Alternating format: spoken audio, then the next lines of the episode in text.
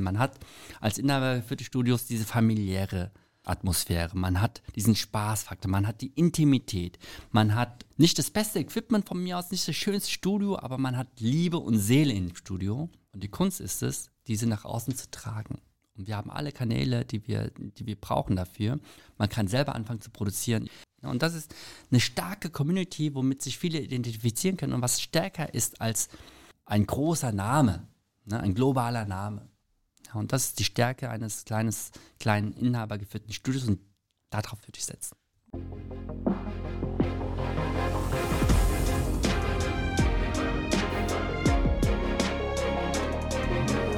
Herzlich willkommen zu Hashtag Fitnessindustrie, der Podcast über die deutsche Fitnessbranche. Von und mit Andreas Bechler.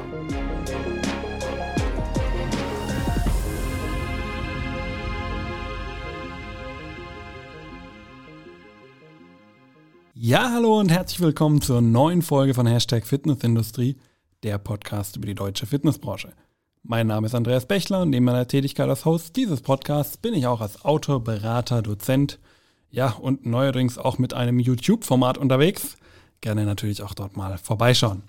Ja, heute geht's mal wieder weiter mit einem neuen Teil meiner Serie Persönlichkeiten der Fitnessbranche.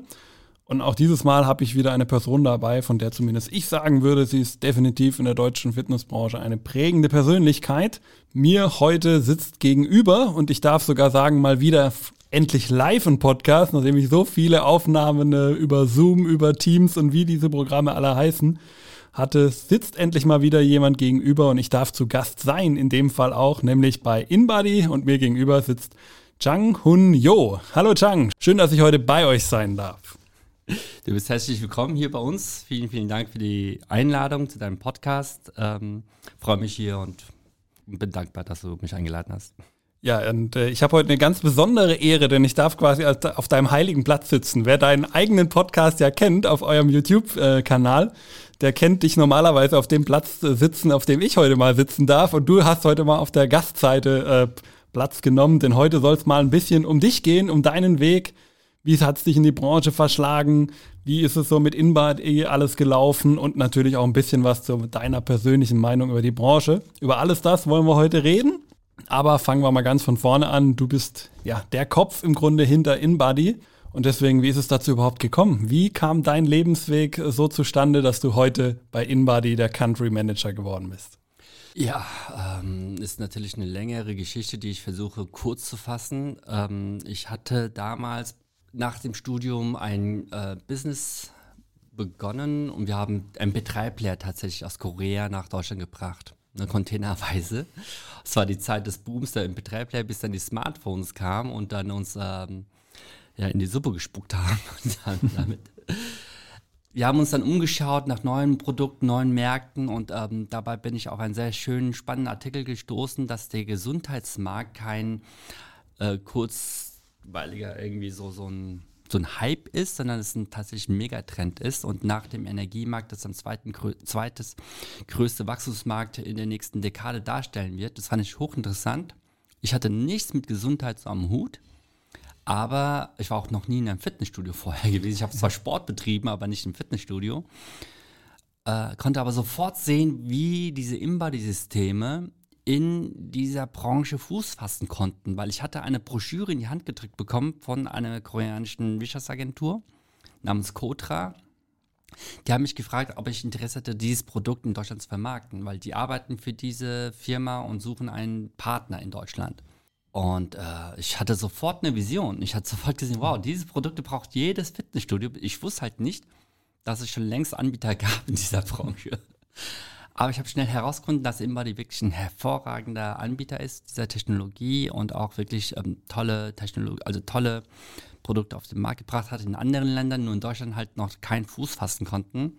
Und insgesamt sah der Markt mir auch noch sehr jungfräulich aus in diesem, auf diesem Gebiet, obwohl es schon Anbieter gab. Dann haben wir uns reingearbeitet. Also ich glaube, die Naivität hat uns geholfen, damals äh, da einfach reinzubrechen und einfach zu, so, so den Markt uns zu erobern. Ähm, hätten wir das mit mehr Analyse gemacht, wären wir, hätten wir wahrscheinlich gar nicht gestartet. Ähm, ja, und das kam dann, dass wir, dass ich sehr schnell ein Team um mich herum aufgebaut habe, ein Vertriebsteam, Marketingteam, Logistikteam. Wir haben uns halt komplett transformiert für diese Sparte. Und deswegen kann ich nicht sagen, dass ich alleine das irgendwie gemacht habe, sondern es war immer Teamarbeit. Und wir haben sehr, sehr viele gute, gute Menschen, gute Personen bei uns gehabt und haben immer noch bei uns gute Menschen, die wirklich aktiv äh, an dieser Entwicklung gearbeitet haben und auch äh, ihren Beitrag maßgeblich dazu beigetragen haben, dass wir da sind, wo wir sind. Genau, ja, heute hast du ja auch, wir sind ja gerade bei euch im Headquarter in äh, Frankfurt-Eschborn. Und da hast du ja auch das ganze Team um dich und äh, es sind ja auch viele Personen geworden seit damals, seit alles angefangen hat. Also eine spannende Zeit. Aber wie ist es denn heute bei dir? Also wie sieht für dich denn heute so ein Tag aus, wenn es heißt, okay, jetzt geht's, du stehst morgen auf und was passiert dann? Wie kann man sich so einen typischen Tag von Chang vorstellen? Für InBody zu arbeiten ist sehr intensiv. Das heißt, sehr intensives Arbeiten. Wir haben ähm, viele Themen äh, zeitgleich auf, der, auf dem Tisch. Wir haben große Herausforderungen. Ähm, wir haben ein wachsendes Team. Wir haben äh, Herausforderungen im Management. Wir haben Herausforderungen in der Technologie, Weiterentwicklung, Herausforderungen in auf allen Ebenen und dafür muss man einfach auch eine gesunden, gesunde Mentalität haben und dafür versuche ich zu sorgen, weil es war nicht immer so, dass ich äh, auch auf meine Mentalität, auf meine mentale Stärke, auf meine mentale Verfassung irgendwie geachtet habe. Als Koreaner bekommst du anderes in die Wege gelegt. du musst arbeiten, bis du umfällst.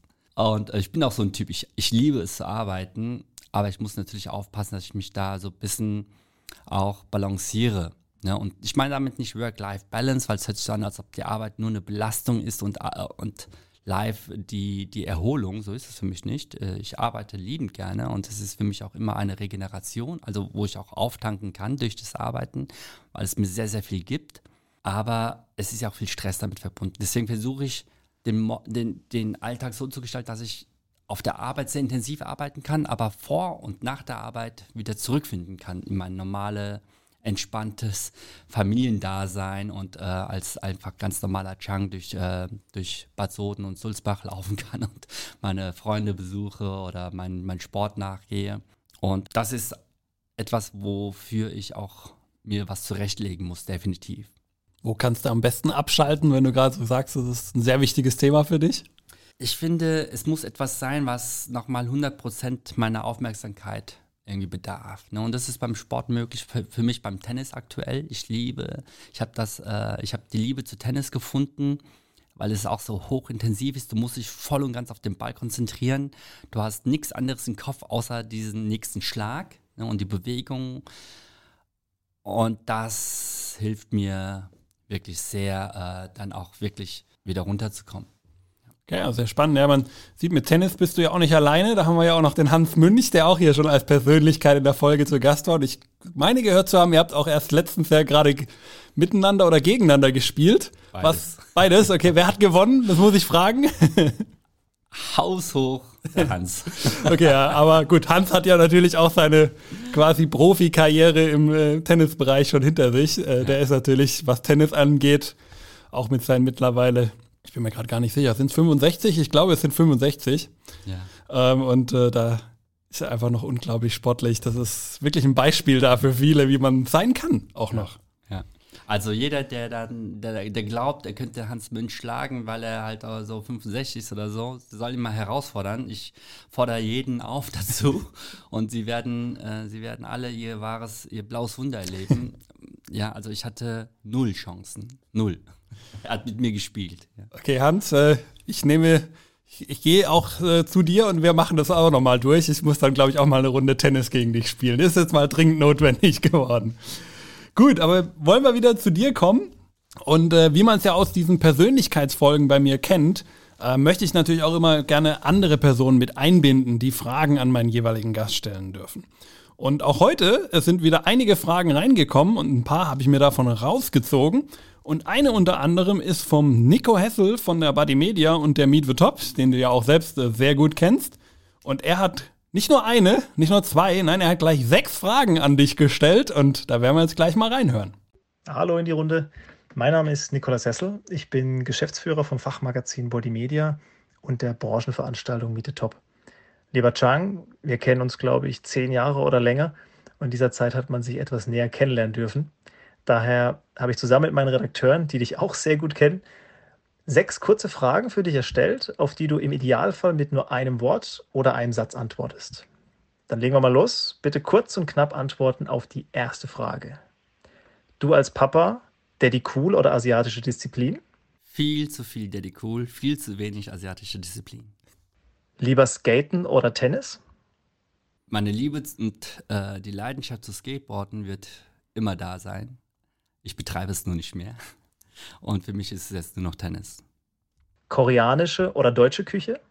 Rate mal. ich glaube, ich werde es später noch erfahren heute. Rate mal. Es ist hundertprozentig koreanisch. Ja.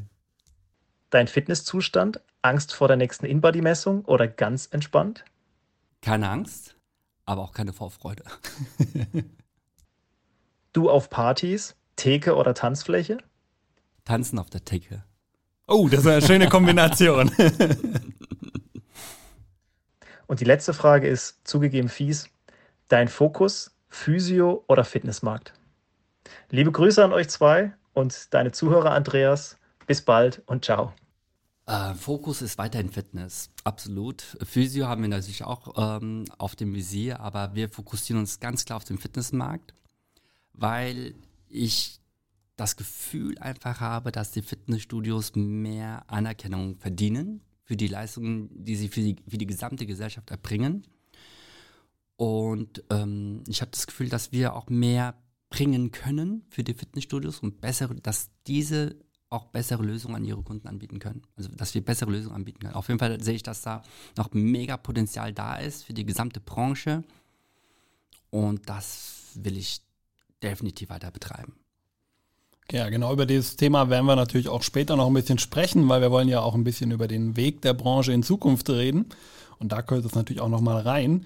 Ähm, wir wollen noch eine letzte Frage jetzt zu deiner Persönlichkeit loswerden und auch dazu haben wir wieder eine äh, externe Frage bekommen. Und diesmal ist es die liebe Elisa von der Physio Family aus Koblenz, die der ein oder andere ja auch aus diesem Podcast schon kennt. Und ihr beide kennt euch ja auch bereits pers äh, persönlich. Und ja, hören wir auch da mal rein. Ja, hallo, ich bin Elisa Groth, Inhaberin der Praxis Physio Family in Koblenz und ich habe folgende Frage an dich, Chan. Wann hast du das letzte Mal deine Meinung zu einem Thema vollständig verändert? Das ist eine sehr, sehr gute Frage. Erstmal liebe Grüße zurück an Elisa. Das ist eine super gute Frage, die ist tiefgründig, weil sie impliziert, dass man seine Meinung hinterfragen sollte und auch in der Lage sein sollte, diese vollständig zu revidieren. Und es ist nichts Peinliches daran, finde ich, weil seine Meinung zu revidieren bedeutet, man hat was dazugelernt. Und dazu in der Lage zu sein, ist toll, ist ein Privileg. Deswegen finde ich, wenn jemand seine Meinung ändert, muss sich keiner dafür schämen, sondern man kann hundertprozentig dazu stehen, weil es bedeutet eine Weiterentwicklung. Man will ja nicht derselbe Dummkopf sein, den man, den man mal, der vor zehn, den, der mal ähm, gewesen ist vor zehn Jahren. Ja? Und ähm, ich persönlich habe meine Meinung schon öfter, auch an einem Tag öfter mal geändert. Das passiert. Aber wenn ich jetzt darüber nachdenke, okay, was, für, was, was war wirklich so ähm, ein Punkt, wo ich ganz anders denke als früher, ist natürlich meine gesellschaftliche Einstellung oder meine Einstellung zur Volkswirtschaft oder zur Theorie. Ich war früher eher sehr sozialdemokratisch angehaucht oder angelegt. Ne? Ich komme von der, aus Frankfurt, Frankfurter Schule, Adorno und all diese Bewegungen wurden dort ähm, ausgelöst. Und das hat natürlich auch etwas, äh, natürlich eine Vorein Vorprägung gehabt, aber je näher ich zum Ende meines Studiums kam, wurde ich doch immer liberaler und am Schluss, glaube ich, neoliberal. ja? ähm, also ich glaube, diese politische Haltung, die habe ich schon ja, verändert. Ne? Und ich bin jetzt äh, jemand, der sagt, ähm, mich spricht eher die liberale Ideologie eher an mhm. als äh, die sozialdemokratische. Mhm. Wenn wir es vielleicht mal auf InBody beziehen, gibt es da auch irgendwas so in der ganzen Zeit bei InBody, wo du sagst, das war der Punkt, wo du vielleicht deine Meinung auch am stärksten verändert hast? Das passiert zu oft. ja. Es passiert zu oft, äh, als dass ich sagen könnte, okay, das war wirklich so ein. Es gibt, es gibt zu oft kleine Entscheidungen, die mhm. ich revidiert habe, die, wo ich mich davon überzeugen lassen musste, okay, es ist nicht, ich bin auf dem Holzweg, ja. Und auch vielleicht manchmal ego-kränkend, aber in der Summe, glaube ich, habe ich jetzt keine große Kehrtwende gemacht von so nach so. Ja, aber meine, meine persönliche Haltung zu Personen, zu Themen, die haben sich natürlich öfter mal geändert. Mhm. Okay, ja, sehr spannend. Ja. Ich glaube, am Ende des Tages hat es euch bei Imbody ja auch die Gegenwart, gibt euch zumindest auf jeden Fall mal recht, denn ihr habt ja ein gutes Standing im deutschen Markt, das kann man, glaube ich, definitiv so sagen. Vielleicht hätten wir ein besseres Standing. Standing. Ja, das kann natürlich immer sein, ja. Das ist dann wieder, jetzt kommen wir in die Kategorie hätte, wäre, könnte. Da ähm, gibt es sicherlich viel, was möglich gewesen wäre, aber wenn wir uns speziell ja Corona angucken, wissen wir ja alle, wer hätte schon vor Corona gedacht, was jetzt sich so alles daraus entwickelt hat. Ähm, daher ist sicherlich alles immer so eine Sache und viele Analysten, glaube ich, haben das Jahr 2023 sicherlich auch 2019 noch nicht so vorhergesagt, wie es ja. jetzt am Ende gekommen ist. Daher ist alles ein schwieriges Unterfangen. Aber wo ich ja auch gerade schon ein bisschen von Inbody gesprochen habe, lass uns doch auch ein bisschen ähm, auf dieses ja, Unternehmen äh, mal schauen, das im Grunde ja dein Leben so begleitet wie wahrscheinlich fast was, fast nichts anderes. Ja? Deine Familie wahrscheinlich sicherlich auch noch, aber ansonsten ist da natürlich Inbody der stetige Begleiter ja, über schon eine sehr lange Zeit. Und mhm. wenn wir uns mal so ein bisschen InBody angucken, ja, jeder in Deutschland in der Fitnessbranche, würde ich sagen, kennt das mittlerweile, ja. Ähm, aber wie InBody entstanden ist und wie es überhaupt herkam, das weiß vielleicht nicht so unbedingt jeder. Also kannst du uns da vielleicht ein bisschen was zur Unternehmensgeschichte von InBody auch erzählen? Sehr gerne. Ja, also InBody ist ein sehr interessantes Unternehmen, aufgrund auch ihrer Entstehungsgeschichte letztendlich. Also es gibt einen Dr. Cha, Ne? Chaki Chul, er ist der Gründer von InBody, aber die Geschichte zu InBody ist eine ganz interessante Geschichte, weil der Dr. Cha kommt von einer sehr bekannten, wohlhabenden Familie in Korea und alles sind Mediziner und Professoren. Und ähm, die Familie hatte von ihm erwartet, dass er auch diese Karriere einschlägt. Ja, diese seriöse Karriere. Aber Dr. Cha wollte eher Unternehmer werden. Und äh, es, haben die, es hat denen überhaupt nicht gefallen, der Familie.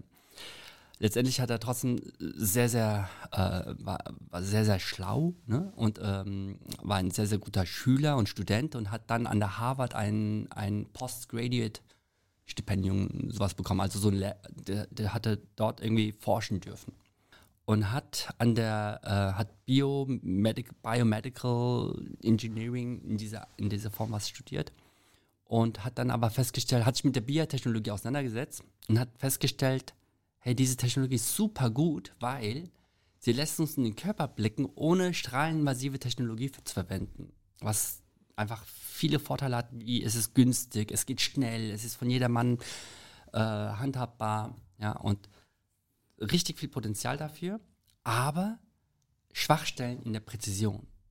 Und äh, damals musst du dir vorstellen, die BIA-Technologie, also bioelektrische Impedanzanalyse, wurde durchgeführt, indem man sich erstmal hinlegen musste, eine halbe Stunde, bis das Wasser sich im Körper komplett horizontal verteilt hat.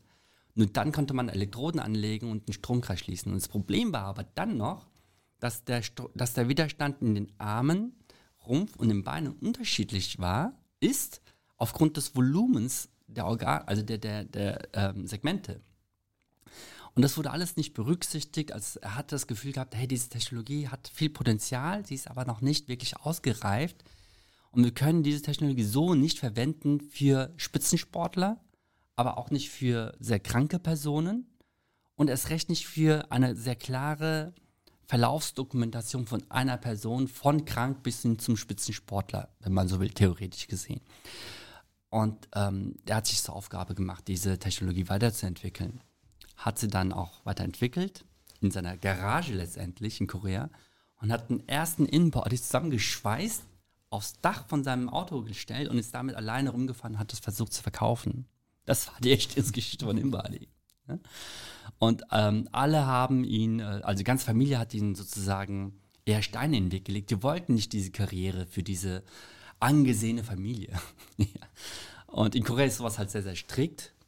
Aber am Ende hat er doch ein Unternehmen äh, auf die Beine gestellt, was an die Börse gegangen ist, was jetzt mehrere hundert Millionen Euro wert ist. Ähm, es ist weltumspannend aktiv. Wir arbeiten mit den herausragendsten Forschungsinstituten der Welt, mit Mayo Klinik in Amerika, in Deutschland, mit der Charité, mit der Deutschen Luft- und Raumfahrt, mit äh, Volkswagen-Gruppe arbeiten wir intensiv zusammen. Und ähm, darauf, das ist die Geschichte von Imbadi. Also von so einem kleinen, von einer kleinen Idee hin zum weltumspannenden Netzwerk und ähm, einem globalen Unternehmen letztendlich. Eigentlich eine ganz typische Geschichte aus der Fitnessbranche im Endeffekt. ja, Techno Gym hat in der Garage angefangen. Wolf hat es damals noch selber zusammengezimmert, äh, seine früheren äh, Beweglichkeitsmobilitätsgeräte. Also das ist irgendwie so, es zieht sich durch die Branche durch, dass jeder so dieses Kleine in der Garage anfangen, selber noch an, am Gerät Hand anlegen, selber noch bauen selber rausgehen, den Vertrieb einmal machen und dann entsteht so ein Riesenkonzern daraus. Das ist eine interessante Story, die sich irgendwie immer wieder wiederholt. Das Spannende ist halt hier dran, dass wenn jemand analytisch rangehen würde, würde das nicht machen. Ne, Wolf hätte das nicht gemacht, äh, Dr. Chai hätte das nicht gemacht, der äh, Alessandri Nerio wird es auch nicht machen. Ähm, weil die sagen, ja, hey, äh, lass es, ist zu risikoreich. Ne, schau dir den Markt an. Und zwar damals nicht anders bewertet worden als heute. Das heißt, wenn heute jemand eine gute Idee hat, hey, ja, ähm, riskier es einfach, ja, und äh, guck, was passiert. Ich kenne mehr Geschichten, die so erfolgreich wurden, als irgendwelche Geschichten, die dann zur, zum kompletten Ruin geführt hätten. Also eigentlich gar keine Geschichte, die, die da zum Ruin geführt hätte. Ne? äh, Naivität ist hier in der Anfangszeit, glaube ich, schon sehr, sehr wichtig und auch gut, gut ange angesetzt. Wobei ich aber auch glaube, da, dass man die Geschichten, die natürlich nicht zum Erfolg führen, dann auch eher weniger natürlich von mitbekommt. Ja? Muss man, glaube ich, auch ein bisschen sagen, dass natürlich diese Stories, die wirklich es hochgeschafft haben, einfach bekannter sind, weil am Ende die meisten Startups sind ja trotzdem meistens ja. in den ersten fünf Jahren wieder äh, verschwunden. Man sollte halt nicht eine komische Idee haben. Das stimmt. Wie zum Beispiel Kopfhörer, die nach außen gehen. ja. Genau, solche Modelle haben wir jetzt Gott sei Dank nicht auf, sondern wir haben die richtigen. Und ähm, wir wollen uns natürlich auch ein bisschen, ja, da reden wir ja gerade über visionäre äh, Geräte, die vielleicht noch kommen. Ja, wollen wir auch ein bisschen in die Zukunft äh, von InBody vielleicht mal noch schauen. Ihr habt ja gerade auf der FIBO den InBody Touch. Äh, ich glaube, hier neben uns steht sogar einer. Und ähm, den habt ihr dort ja vorgestellt und habt damit so ein weiteres Element in eure Produktlandschaft im Grunde damit ja integriert. Ähm, welche weiteren Komponenten sollen denn vielleicht noch kommen oder der InBody an sich vielleicht auch noch in Zukunft äh, weiterentwickelt werden? Was kommt da auf uns zu? Oh, das ist äh, eine, eine große Frage. Es ist vieles, was äh, in der Zukunft noch kommen wird, im nächsten, im nächsten Jahr auch schon. Ich kann nicht viel dazu erzählen, keine Details preisgeben, aber nur so weit, dass wir unsere Kunden besser kennengelernt haben und auch weiterhin besser kennenlernen möchten. Wir sind also viel, viel näher dran an unseren direkten Kunden und das hilft uns in der Entwicklung unserer Produkte, weil wir wollen versuchen, dass unsere Produkte wirklich dazu beitragen, Prozesse, die vorhanden sind, zu optimieren, besser, besser zu machen, einfacher zu machen. Es geht nur, wenn wir halt unsere Betriebe, unsere Kunden besser kennen und deren Engpässe auch kennen. Die größten Probleme, die wir aktuell sehen in, in der Branche, sind tatsächlich äh, Personalprobleme, Personalmanagement, Personalbeschaffung, Qualifikation große Herausforderung aufgrund des demografischen Wandels, was wir jetzt äh, schon jetzt seit einer Dekade haben und auch weiterhin in den Dekaden halt äh, stattfinden wird. Es wird sich nicht so einfach ändern lassen, auch nicht durch äh, Migration oder wie auch immer. Ähm, wir müssen das als Gesellschaft durchstehen, diese Zeit. Ähm, und der Beitrag, den wir dazu leisten wollen, ist, dass die Studios äh, das Thema Gesundheit auf eine noch effizientere Art und Weise, was einfache Prozesse einfach abnimmt durch Technologie und so, dass die Menschen, die darin arbeiten, sich wirklich auf das konzentrieren können, was vom Menschen gemacht werden sollte. Und alles andere digitalisiert, automatisiert stattfinden kann. In unserem Kontext bedeutet das Interpretation, Beratung, Self-Check, Möglichkeiten, ähm, Big Data-Nutzung, smarte ähm, Auswertung der eigenen Daten, der großen Daten und dass diese dazu verhelfen sollen, ein noch effizienteres, effektiveres Trainingsprogramm, Ernährungsprogramm, wie auch immer, zu schreiben. In diese Richtung wollen wir uns weiterentwickeln und auch die Schnittstellen offen machen zu anderen Disziplinen, um hier noch mehr Wissen gemeinsam zu erzeugen. Das ist, glaube ich, so die Entwicklungsrichtung, die wir vorantreiben. Okay, also kann man das vielleicht sich auch so vorstellen, so gerade wenn du von den Schnittstellen zu anderen Disziplinen ähm, sprichst, dann denke ich natürlich im ersten Moment an den Gesundheitsmarkt, ja, speziell so, wenn man im, ans Arztumfeld oder sonstiges Therapeutenumfeld denkt, dass da natürlich ein Datenaustausch sicherlich ganz interessant wäre. Also wäre das so die Richtung, die du mich da vorstellen kann? Noch, noch simpler, noch simpler. Stell dir vor, du hast die Informationen, die Daten von deinen Kunden, wie sie trainieren. Die Trainingsintensität, die Häufigkeit, die Check-in-Zeiten. Du weißt, was für Proteine sie zu sich nehmen. Und dann weißt du aber auch vorher, welche Check-up-Werte sie reinbringen, wie Körperzusammensetzungsanalyse, Blutdruckwerte. Du hast die Werte der Stoffwechsel, äh, der, der, der Atemgasanalyse. Du hast die Werte der Beweglichkeit. All diese Zahlen fügst du zusammen, korrelierst die gemeinsam, analysierst sie, machst sie smart, nutzt sie. Äh, und dann wirst du etwas erkennen, was bis jetzt noch keiner so erkannt hat. Weil in dieser Kombination die Daten bis jetzt noch nie vorlagen, in dieser Menge in dieser Masse, in dieser Big Data Form. Und das wird die nächste Revolution bedeuten. Und äh, die Sportwissenschaften per se äh, werden gechallenged, weil das Wissen, worauf die Sportwissenschaft aktuell basiert, ist häufig, sind, sind häufig Studien, die sind extrem angreifbar und nicht alltagstauglich umsetzbar. Und das macht nochmal, die ganze Medizin letztendlich wird sich in diese Richtung entwickeln. Nicht nur die Fitnessindustrie, sondern die gesamte Medizin wird sich so hin weiterentwickeln, weil wir die Macht der Daten nutzen können. Sie sind nicht nur schädigend oder gefährlich, wie sie oftmals dargestellt werden, sondern sie können auch einen extremen, extremen Mehrwert bieten, gerade in Bezug auf Gesundheit. Und das sehe ich schon als eine mega Wachstumschance, einen Schub ähm, der unausweichlich ist letztendlich, aber wovon wir Menschen als Gesellschaft wirklich profitieren können. Okay, das ist sehr spannend. Ja. Also wir sehen schon sehr, äh, wie soll man es am besten beschreiben, vielleicht datengetriebener Steuerungsansatz, den ihr da ja auch verfolgt, äh, gerade was das Training natürlich der individuellen Person angeht. Da können wir, glaube ich, ganz gut jetzt auch überleiten, weil du es ja gerade schon so ein bisschen gemacht hast über die Fitnessbranche und wie gerade im Moment der Stand hier ist.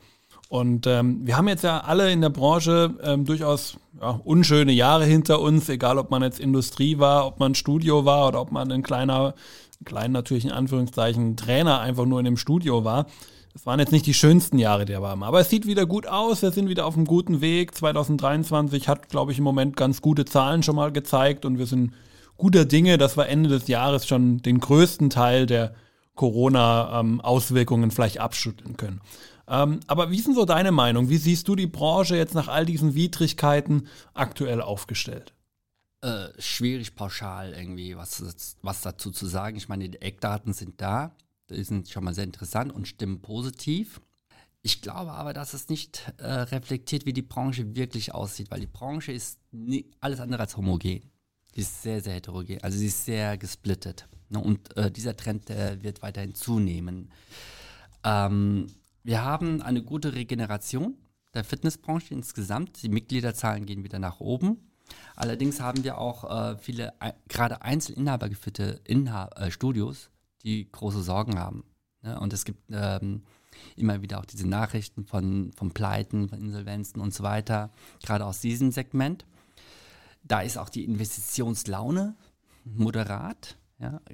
Kann man verstehen natürlich. Ne? Und ähm, die haben halt nicht viel Kapital im Rücken und die haben in der Pandemie tiefe Einschnitte hinnehmen müssen. Die haben nicht dieses, diesen Support, ne? ähm, brauchen dafür auch länger für ihr Comeback. Ich glaube, wir sind definitiv deswegen in einer Konsolidierungsphase. Äh, und es geht nicht nur um Insolvenzen, die dann passieren in der Konsolidierung, sondern es gibt auch große neue Investitionen. Schau dir Ichim an. Gratuliere nochmal ja, für einen mega Deal mega Investment. Das stimmt ja auch nochmal positiv, weil die haben ja auch wahrscheinlich die Investoren den ganzen Markt auch evaluiert und haben gesehen, hey, da ist richtig Saft drin, da ist richtig Potenzial drin. Und diese Firma, die wird einer der Kernmotoren sein für, für dieses Wachstum und da investieren wir rein. Das ist also eigentlich ein, ein, eine Investition in die gesamte Branche. So verstehe ich das. Ähm, Übernahmen entstehen, sind da. Es gibt auch Neugründungen, ne? Verkäufe. Ja? Es gibt ausländische Ketten, die wollen in den deutschen Markt rein, expandieren hier rein. Ne? Themen, Digitalisierung, Automatisierung, Qualifikation, Personalqualifikation, das sind die aktuellsten Themen und das ist deswegen schwierig zu sagen, es gibt einen Trend der Regeneration. Nein, es gibt immer noch Fälle, wo es manche einfach nicht schaffen. Und manche, die erst jetzt groß werden, durch gegen den Trend. Ja, und äh, das ist schön zu sehen. Es gibt also Gewinner und es gibt Verlierer. Es gibt auch innerhalb eines Segmentes Gewinner und Verlierer. Ja, ich würde nicht sagen, ein Segment ist irgendwie so krass in der Krise als die anderen, sondern innerhalb dieser einzelnen Segmente gibt es wiederum Dynamiken ähm, und die Faktoren dafür sind unterschiedlich. Ne? Ich würde, ich, ich, ich tue mir schwer zu sagen, die profitieren alle von einer Flut. Ne? Die Flut ist da und sie hebt auch am Ende alle Boote, klar. Aber am Ende ist, glaube ich, langfristig gesehen jeder Betreiber für sich selbst verantwortlich für den Erfolg und ähm, deswegen muss jeder Ver Verantwortliche, jeder Inhaber Entscheidungen treffen und auch ähm, ja, manövrieren können. Ne? Genau, du sagst ja auch sehr richtig, ich meine, die Fitnesslandschaft lebt ja auch davon, dass sie so heterogen ist, ja, dass sie so viele verschiedene und alle für sich mit durchaus einer Daseinsberechtigung Absolut. ja vorhandenen äh, Konzepten entstanden sind. Also ähm, ich glaube, ich kenne wenige Branchen, die gleichzeitig äh, so Kleinststudios im Endeffekt wie ein MES-Studio äh, quasi haben, ja, so kleinste Anlagen und genau in derselben Branche stehen die zusammen mit Wellness-Tempeln aller Pfitzenmeier zum Beispiel. Ja? Also das ist ja, da ist ja beide, beide Extreme, kann man im Grunde sagen. Ja? Das total funktionale, singuläre, nur dieses eine Angebot und dann das riesige, pompöse, mit allem versehene Angebot da. Also das ist ja schon unglaublich. Das glaube ich, vielleicht noch am ehesten im Hotelbereich, wo man vielleicht noch ähnliche weite äh, Schwankungen sehen kann im Angebot. Aber ansonsten ist es, glaube ich, äh, schon eine Eigenart und eine Schönheit auch der Branche. Sie mhm. macht, glaube ich, die Besonderheit, würde ich mal sagen, aus. Ja. Ja, denke ich auch. Ich denke, das ist ähnlich wie beim Automobilmarkt. Es gibt diese großen Anbieter, die bieten alle Autos an, von schwerer Karosse, von schwerer Limousine bis hin zum Kleinwagen. Und es gibt diese Spezialisten. Ne? Und alle haben ihre Daseinsberechtigung und ihre Positionierung und ähm, machen alle einen guten Job. Ne? Und so empfinde ich es auch in der Fitnessbranche. Genau, und über ein Segment würde ich vielleicht auch mal noch ein, gerne ein bisschen äh, stärker sprechen, weil du hast es gerade selber schon angesprochen, ja, das Segment der Einzelstudios, ja, die ja immer noch den Kern unseres Marktes ausmachen, denn ohne die Einzelstudios als Fitnessbranche wären wir ja nie entstanden, ja, da, sind, da kommen wir raus hervor und sie sind auch einfach noch, ich glaube, knapp 4400 Anlagen, wenn ich es gerade richtig im Kopf habe, also sie machen einfach immer noch die Masse der Anlagen aus. Aber, wie du es ja auch gerade schon gesagt hast, sind wahrscheinlich das Segment, wo im Moment die größten Probleme hat. Zumindest kann man das auch statistisch hinterlegen. Sie haben am stärksten auch verloren. Nicht stark, aber am, im Verhältnis am stärksten zu allen anderen Segmenten. Sie haben den äh, Preis nicht so steigern können, wie die anderen Segmente es haben, obwohl sie gleichzeitig eigentlich preislich sogar zwischen beiden liegen. Ja, man hätte erwarten können, sie hätten vielleicht prozentual mehr schaffen können. War leider auch nicht der Fall. Also sie kämpfen alle so ein bisschen. Und äh, genau zu diesem Thema gibt es auch äh, vom zweiten Teil der Familie Groth, nämlich dem Christian Groth, äh, wieder eine Frage an dich. Und auch da hören wir natürlich mal rein. Mein Name ist Christian Groth. Ich bin der Inhaber der Fitness- und der Physio Family in Koblenz und ich habe folgende Frage an dich. Was sollte ein klassisches, inhabergeführtes Studio in der jetzigen Situation tun, um auch noch in zwei bis drei Jahren am Markt existent sein zu können? Ja, Chang, was soll man machen? Ja, und das an mich gerichtet, der noch nie ein Studio besessen hat, ne, noch nie ein Studio irgendwie gemanagt hat. Ne? Also ich soll das jetzt, ich soll dazu was sagen. Ähm, ich sage gerne was dazu, aber ich möchte dazu betonen, eigentlich bin ich nicht derjenige, der das Recht hätte, hier das erste Wort zu ergreifen, weil ich einfach nicht die, die, die Legitimation habe dafür. Ne? Trotzdem versuche ich es aus analytischer Sicht mal zu beantworten, wie ich das persönlich sehe ich denke, ein inhabergeführtes Studio hat in einer SWOT-Analyse ganz klar ähm, klare Erkenntnisse daraus. Es gibt Stärken, es gibt Schwächen. Ja, und strategisch gesehen, ähm, ich bin ja ein, äh, ein Fan von Sun Tzu, ne? äh, die, die Kunst des Krieges.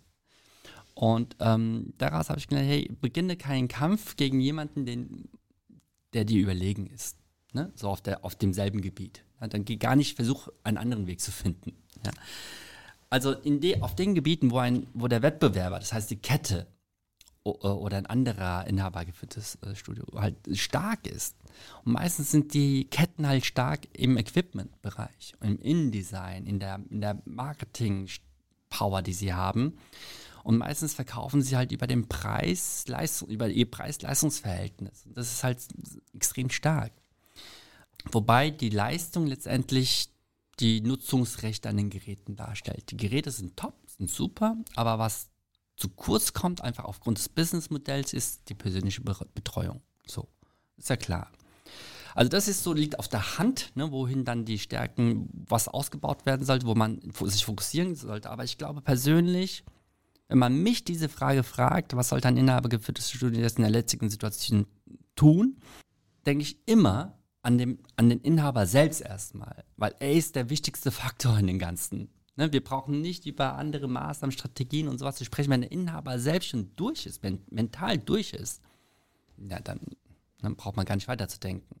Also es ist also für mich ganz, ganz wichtig, dass ein Inhaber seine Mentalität pflegen sollte ne? und ähm, schützen sollte, dass sie stark bleibt, dass die Mentalität scharf bleibt. Und deswegen sollte er Resilienz trainieren. Ja?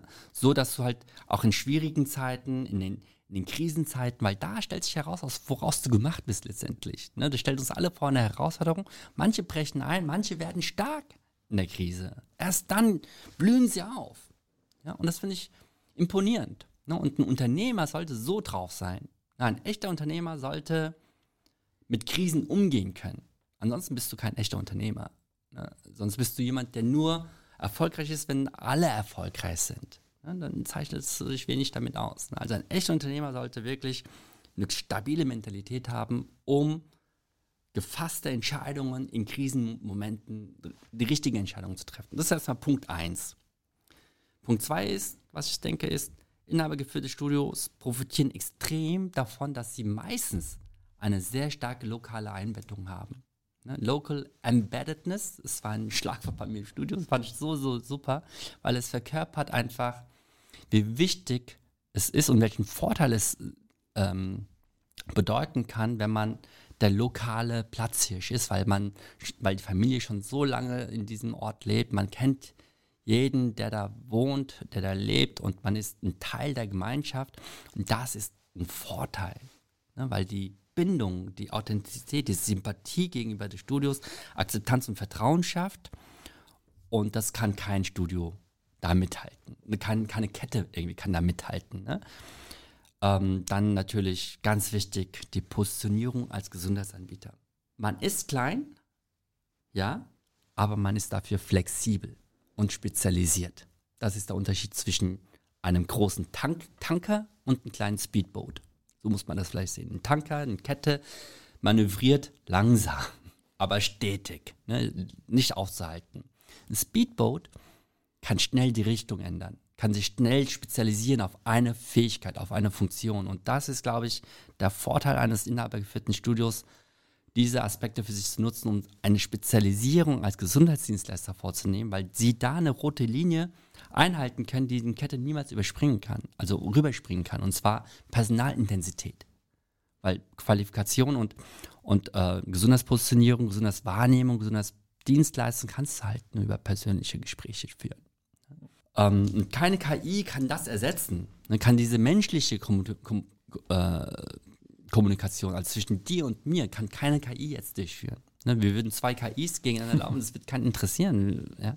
Sondern wir, das brauchen wir und das findet im Studio jeden Tag statt. Und wenn ein Trainer, der gut ausgebildet ist, der Bock drauf hat, mit jemandem über Gesundheit spricht, der wird Emotionalität rausholen können in den Gesprächen und so sehr die Kunden binden können an sich, weil der authentisch sein kann in dem Moment. Und das ist eine Grenze, die eine normale Kette, die ein bisschen anonymer ist, so nicht durchführen kann, meiner Meinung nach. Ja, und da komme ich schon zum, schon zum letzten Punkt und das ist halt die Fähigkeit zu kommunizieren. Und zwar nicht nur im Eins zu eins, im menschlichen äh, Gespräch, sondern auch nach außen zu kommunizieren. Man hat als Inhaber für die Studios diese familiäre ähm, Atmosphäre, man hat diesen Spaßfaktor, man hat die Intimität, man hat ähm, nicht das beste Equipment von mir aus, nicht das schönste Studio, aber man hat Liebe und Seele im Studio. Und die Kunst ist es, diese nach außen zu tragen. Und wir haben alle Kanäle, die wir, die wir brauchen dafür. Man kann selber anfangen zu produzieren. Ich stehe deswegen auch voll hinter der Familie Groth, weil ich finde, die machen so einen tollen Job mit ihrem Podcast. Und die schaffen das zu, zu, zu, kommunizieren. Es gibt da einige andere Beispiele, die Linsen nicht. Ja, für mich auch. Ein Her das Herz der Fitnessbranche habe ich letztens in einem Post mal gepostet, weil die einfach dieses Familie, dieses Family Fitness, die, die, leben das, das sind sie. Und jeder, der bei denen arbeitet, ist ein Teil der, der Familie. Und das ist eine starke Community, womit sich viele identifizieren können und was stärker ist als äh, ein großer Name, ne, ein globaler Name. und das ist die Stärke eines kleines, kleinen inhabergeführten Studios und darauf würde ich setzen. Ich glaube, was daran ganz spannend ist und was ich da nämlich deswegen auch gerne nochmal highlighten würde, das ist das, was du gesagt hast, dass im Grunde genommen der Studioinhaber oder die Studioinhaberin ja auch erstmal an sich arbeiten muss, an der eigenen Mentalität arbeiten muss. Ich glaube nämlich, das vergessen manchmal einige so ein bisschen. Das geht im Tagesgeschäft so ein bisschen unter. Ob das dann am Ende ein Coaching ist, dass man sich vielleicht extern irgendwo holt oder eine andere Möglichkeit findet, an, daran zu arbeiten. Das ist dann wieder eine ganz individuell. Aber dieses wirklich mal an sich zu arbeiten, wirklich sich zu hinterfragen, sich zu reflektieren, sich die Zeit auch dafür zu nehmen, so stressig es auch ist in diesem Job, das ist gar keine Frage, das wollen wir gar niemand abstreiten, dass das ein extrem stressiger Job ist, als Inhaber von so einem Fitnessstudio, also das ist nicht ohne aber das wirklich mal zu machen und wirklich dann da selber mal reinzukommen. Ich glaube, auf lange Sicht spart man sich dann auch wieder einigen Stress und erst dann, und dann kommen wir auch zu dem Punkt, den du genannt hast, kann man überhaupt kommunizieren und kann man das überhaupt rüberbringen, was man nämlich machen will. Ganz da hängen genau. diese Punkte nämlich genau dann zusammen und das finde ich eine wichtige Info, die sollte man auf jeden Fall mitnehmen. Schau mal, ich meine, ich habe ähm, früher auch mal in, als Student habe ich mal bei einer, äh, habe ich ein paar Mal schon erwähnt, ich weiß nicht, ob das überhaupt noch, ich habe mal bei einer Bank gearbeitet und äh, riesen globale Bank. Und die hatten Workshops für sowas. Und die hatten das ganz natürlich auf dem Schirm. Die wussten, hey, die Manager, die sind viel gestresst und so, wenn wir das so machen. Ne?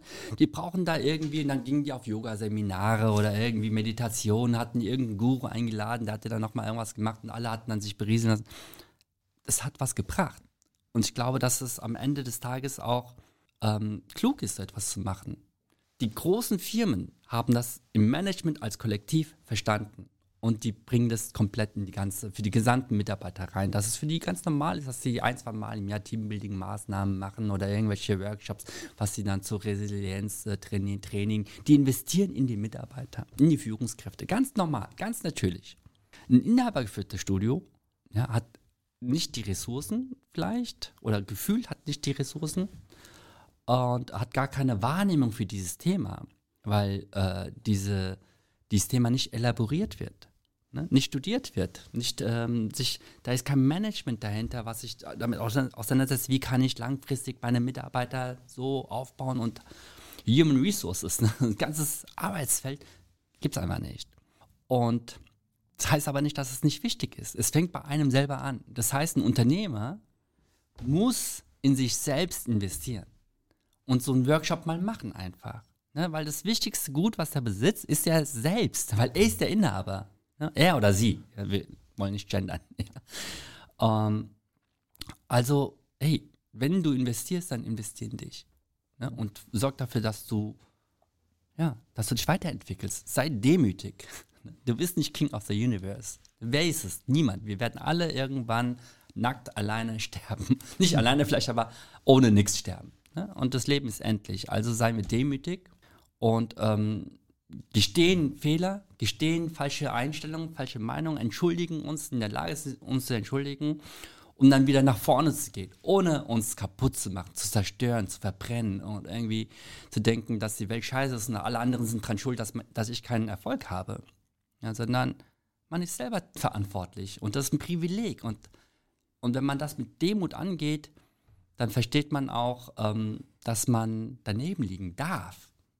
Ja, und äh, das finde ich, würde ich gerne mitgeben. Mhm. Ja, und ich bin selber auf dieser Reise, ne, auf, diesen, auf dieser Journey, ich bin noch lange nicht da, aber das sind die Themen, die mich genauso betreffen wie ein Inhaber, Inhaber eines Einzelstudios. Genau, und am Ende des Tages muss man auch sagen, unsere Fragensteller sind auch das, glaube ich, beste Beispiel, dass es auch äh, funktionieren kann, eben Absolut, da ja. am Team auch an sich zu arbeiten. Also zum Beispiel, äh, einfach nur um ein Beispiel mal genannt zu haben, weil ich bei denen eben weiß, äh, mit der Physio Family Koblenz, die ja dann wirklich ihre Praxis zum Beispiel freitags um 14 Uhr zumachen und sagen, so, wir gehen jetzt alle Volleyball spielen oder sowas. Ja, wir machen jetzt alle Beachvolleyball oder Lasertag haben sie, glaube ich, schon gemacht und äh, dieses Trampolin-Basketball, was es da noch so gibt. Ja, also man muss es einfach nur mal machen. Ne? Das ist wie so vieles. Ja? Auch das kann sich auch nur so einer leisten. Ne? Eine Kette kann das nicht so, so aufrechterhalten. Ne? Die ganze Kultur würde zusammenklappen sozusagen. Das geht gar nicht. Ne? Wer, wer wäre der Initiator überhaupt ne? bei solchen Sachen, bei einer Kette? Ne? Das wäre dann so auferzwungen und dann müssen die das machen. Und, ne? und da entsteht nicht das, was bei Family Fitness aber passieren könnte. Und am Ende gilt das, was ja auch für die Gründer, über die wir vorhin schon gesprochen haben, gilt, einfach mal machen. Ja, ja, mit einer gehörigen Portion Naivität und das liebe ich.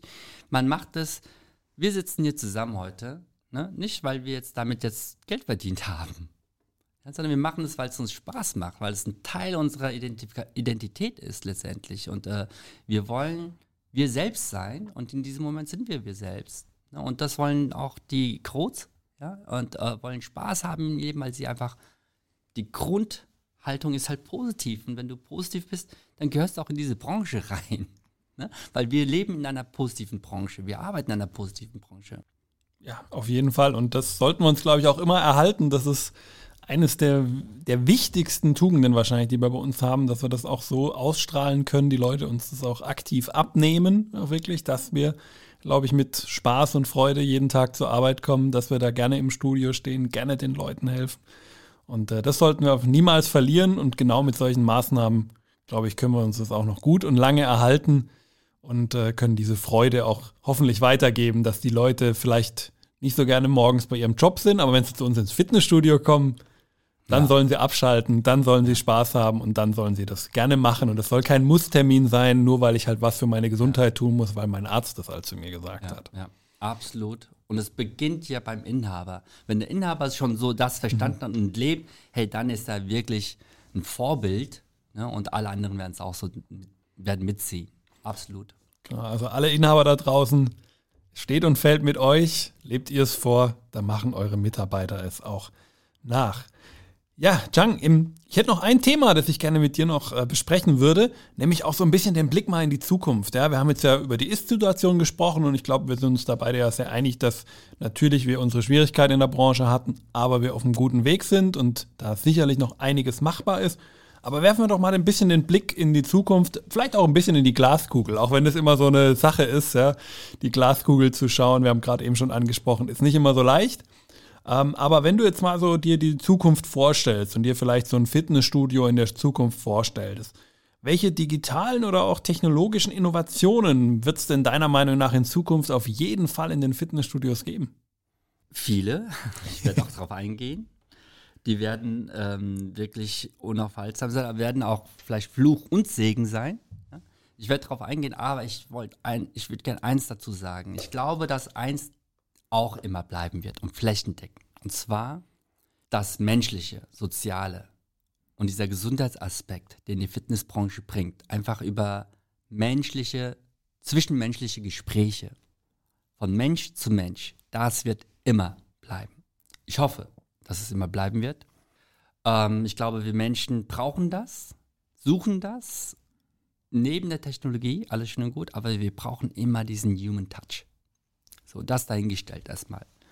Ähm, die technologische Entwicklung wird in der smarten Konvergenz von Unternehmen drin liegen. Das heißt, wenn Unternehmen wie InBody kommunizieren, Daten verarbeiten, jetzt nicht persönliche Daten oder irgendwelchen Unfug, sondern halt smart Wissen generieren mit Anbietern von Geräteherstellern, ja, mit Anbietern von Ernährungsprogrammen.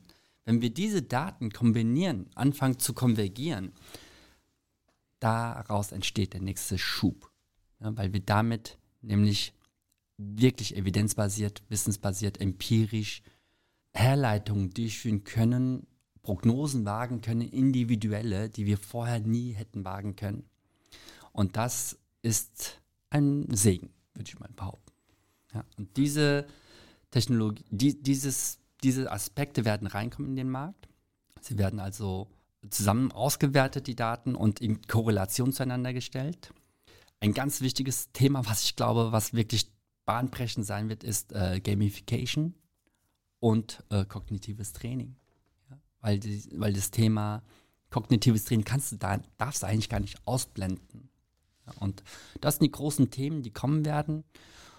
Und darauf freue ich mich, weil es wird bedeuten, dass wir neue Demograf Demografien äh, erobern werden, neue Zielgruppen erobern werden.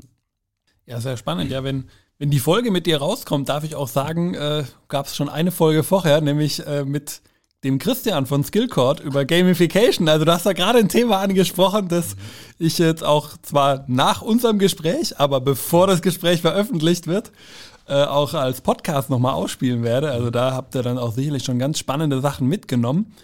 Und, ähm, Liebe sagst, Grüße an Christian. Ja, er, richtig aus. Ich glaube, er wird sich freuen. Ähm, die machen da ja auch einen ganz tollen Job bei Skillcord und da bin ich schon sehr gespannt, was Christian äh, dann für euch, liebe Hörer, natürlich dann schon in der letzten Folge äh, zu erzählen gehabt hat und für mich natürlich jetzt mit der Aufnahme noch, was er mir dann nächste Woche erzählen wird. Sehr, sehr spannend. Ähm, ja, du hast es auch gerade schon gesagt, ja, diese Entwicklung, diese technologische Entwicklung, das wird sehr interessant. Das passt ja auch zu dem, was du davor gesagt hast, wie ihr so für InBody euch die Ausrichtung äh, vorstellt. Ähm, da hätte ich aber dann eine Frage ähm, noch. Wo siehst du dann den Trainer immer noch? Weil jetzt haben wir sehr viel über die technologische Entwicklung ja gesprochen, diese Tools, die ihnen ja helfen sollen, auch Teile der Arbeit abnehmen. Und wo ist dann der Trainer noch in diesem Gefilde? Der Trainer wird einfach zu ersetzen sein durch Technologie, wenn der Trainer nicht kommunizieren kann. Das heißt, die wichtigste Aufgabe oder die wichtigste Fähigkeit, die ein Trainer in der Zukunft mitbringen sollte, um eine Karriere daraus zu machen, um also nicht nur so ein, ja, so, so ein Arm zu leben. Ja, ich würde mal sagen, ich würde es mal formulieren. Also richtig auch gutes Geld zu verdienen, bedeutsam zu sein für das Fitnessstudio, wertvoll zu sein für das, was er bringt, muss diese Person Kommunikationsskills haben.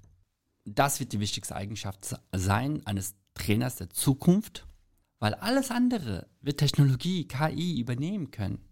Aber es wird nicht in der Lage sein, Probleme mit Kunden zu diskutieren, ne, Verhandlungen zu führen mit anderen, mit Betrieben, ne, um die als Kunden zu gewinnen. Das wird eine KI nicht können. Aber als Trainer ist das die Aufgabe der Zukunft, mit Mitgliedern auf einer emotionalen Art zu connecten und diese zu bewegen, ihren Lebensstil zu ändern. Und das kann keine KI und keine Technologie abnehmen. Genau, den inneren Schweinehund wird niemals der Chat-GPT abwenden können, sondern es wird immer nur die Trainerpersönlichkeit, die gegenübersteht und diese Motivation. Und dann kommen wir ja auch wieder zu dem Spaß, dieser Freude, wo wir gerade ja auch schon bei der Inhaberpersönlichkeit drüber gesprochen haben. Jetzt haben wir sie beim Trainer. Mhm. Da ist es natürlich analog wieder zu sehen. Absolut, ja. Wunderbar. Ja, Chang, wir haben jetzt schon sehr lange gesprochen und haben, glaube ich, vieles über dich erfahren. Wir haben vieles über InBody erfahren. Dann auch natürlich gerade jetzt über die Gedanken von dir zur Branche, wie sie sich auch in Zukunft entwickeln wird. Also ich denke, lieber Hörer, da konntest du sicherlich einiges mitnehmen. Und äh, wenn du jetzt natürlich auch gerne dem Chang vielleicht noch eine Frage stellen möchtest, die ich vielleicht irgendwie vergessen habe oder die ich sonst irgendwie nicht äh, gebracht habe, dann kannst du den Chang natürlich auch gerne kontaktieren. In den Shownotes findest du die Kontaktmöglichkeiten. Dann nimm natürlich auch gerne noch Kontakt auf. Chang freut sich, glaube ich, auch immer über Gedankenaustausch, den er ja selber und da kleine Werberunde am Rande in seinem eigenen Podcast ja auch macht, den ich auch immer sehr gerne anschaue auf YouTube. Auch das natürlich verlinkt in den Shownotes. Heute mal der Chang auf der anderen Seite, was die Plätze angeht. Dort auf dem Kanal findest du dann wieder auf dem Platz, wo ich heute sitze. Auf jeden Fall da mal reinhören. Ja, und wenn dir jetzt äh, der Podcast gefallen hat und auch diese kleine Serie gefallen hat, dann gib ihr doch gerne eine kurze Bewertung. Findest du es überall die Bewertungsmöglichkeiten, Spotify, Apple Podcast, Facebook, Google. Gerne mal eine kurze Bewertung da lassen, freut mich auf jeden Fall sehr. Und wenn du auch eine Persönlichkeit hast, wo du sagst, ey, die sollte unbedingt mal in diesem Podcast auch seinen Platz finden und auch die Möglichkeit haben, mal hier zu sprechen, dann schreib mir gerne auf den verschiedenen sozialen Netzwerken oder auch gerne per Mail an andreas at hashtag-fitnessindustrie.de. Ich freue mich da schon wirklich sehr auf deine Nachricht. Ja, Chang, und die letzten Worte in meinem Podcast, wie in jedem Podcast, den ich mache, sollen natürlich auch heute wieder meinem Gast gehören. Lieber Chang, was möchtest du zum Abschluss den Hörern noch mitgeben? Also erstmal möchte ich mich bei dir bedanken, Andreas. Vielen, vielen Dank. Es ist eine große Ehre, bei deinem Podcast mitmachen zu dürfen. Ich möchte mich einfach nur bei dieser Gelegenheit klar outen, ne? als äh, wirklich leidenschaftlicher und felsenfest überzeugter Anhänger dieser Fitnessbranche. Ich habe in dieser Zeit wirklich große Liebe zu dieser Branche gefunden, die mich auch wunderbar aufgenommen hat und mir, ja, ne, also das Vertrauen, was in mich, in mein Produkt, in meine Firma, in meine Mitarbeiter gesetzt wurde, ist ähm, außerordentlich. Ich habe mich wirklich davor zu verbeugen und zu, zu bedanken. Ich habe den größten Respekt vor diesen Macher und Macherinnen dieser, dieser Branche und hoffe, dass wir von InBody äh, einen echten Beitrag dazu leisten können, dass der Stellenwert dahin kommt, wo er, wo er hingehört, und zwar nämlich ganz nach oben. Ein schönes Schlusswort. Vielen Dank und damit bis zur nächsten Folge. Ciao. Ciao.